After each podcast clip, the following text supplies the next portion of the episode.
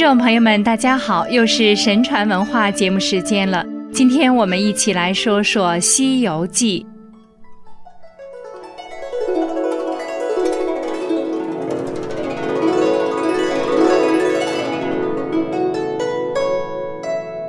《西游记》是一部觉悟之书，讲的是唐僧师徒四人去西天拜佛取经、传东土的故事。《西游记》早已家喻户晓，历来为人们所传颂。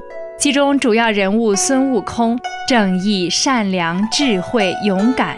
他忠心保护师傅，全始全终，除恶扬善，明辨是非，艰辛向道，矢志不移。一代英雄的真我本色与风采，永远留在了人们的脑海中。孙悟空为东胜神州傲来国花果山上一块仙石，受天真地秀、日精月华孕育而生。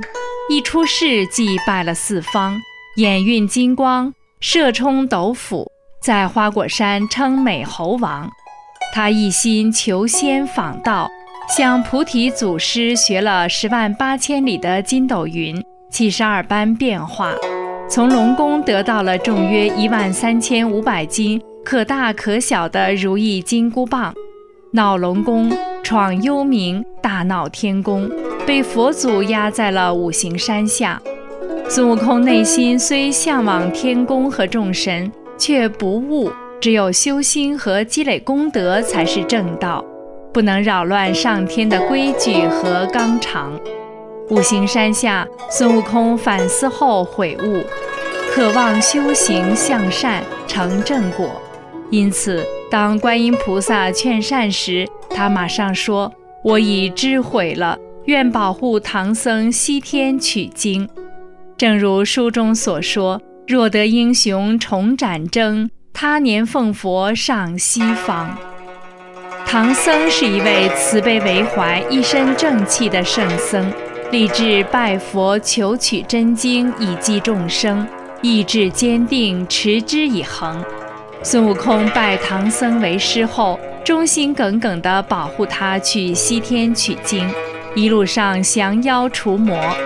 经过白虎岭时，狡猾的白骨精三次幻化为人形，要害唐僧。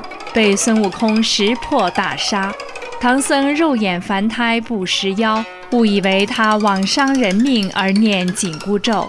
孙悟空抱着宁可自己头痛也不让妖精害了师傅的信念，义无反顾地打死了妖精。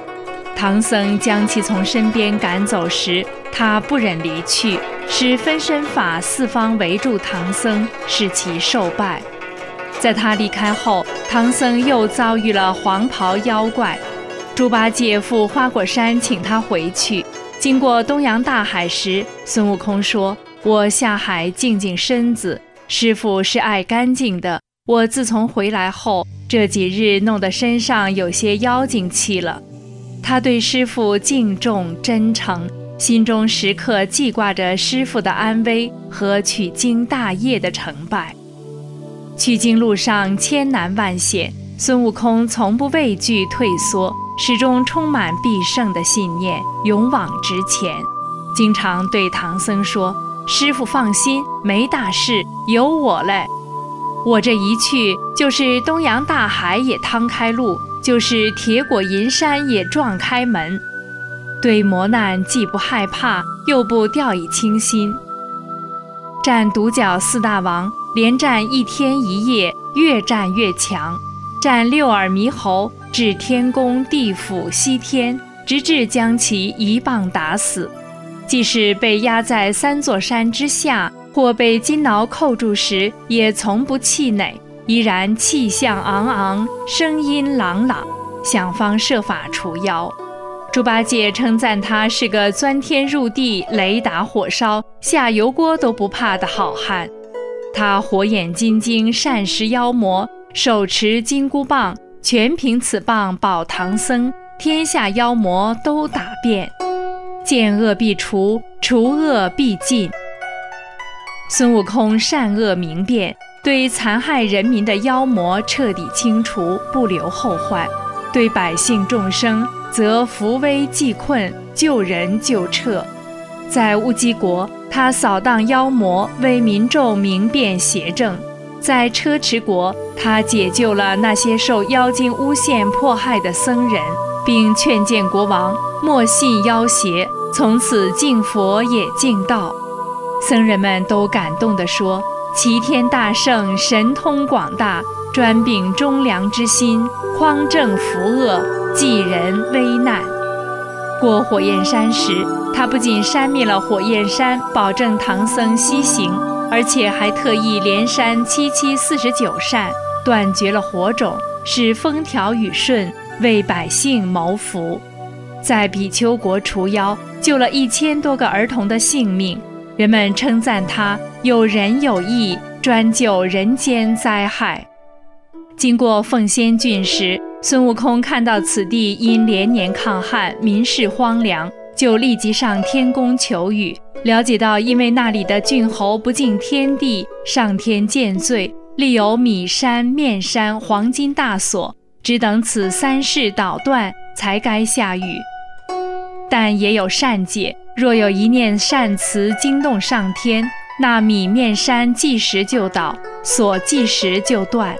孙悟空回来告诉郡侯：“你只有改过向善，敬奉神佛，感动上天，才会下雨。”郡侯听后悔过自新，领着文武官员天天念佛向善，祭拜天地。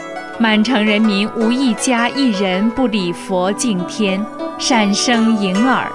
所立两座山都倒了，锁链也断，上天普降甘霖。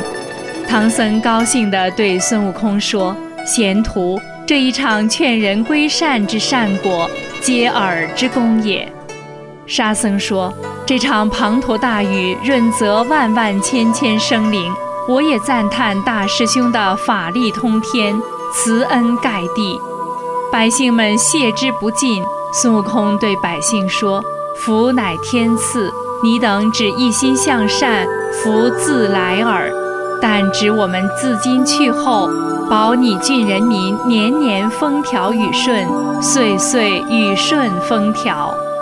唐僧师徒对佛理的坚定信仰和为了救人济世的慈悲心怀，感动着后人。他们不为任何外物所迷惑，历尽艰辛，终成正果，更使人们认识到，只有向善才是人生正道。孙悟空忠正坦荡、本真至纯的精神，鼓舞着人们追求美好和光明，不与黑暗势力同流合污。今天，中华大地又起妖邪，中共恶党破坏了人类道德和良知，迫害人们的正信，以恶为能，人神共怒。人们只有退出中共及其一切附属组织。回归良知本性，才能前程光明。因为天地不容邪党，正法必成，正义必胜。好了，听众朋友们，本期的节目时间又到了，感谢您的收听，我是心雨，我们下期节目时间再见。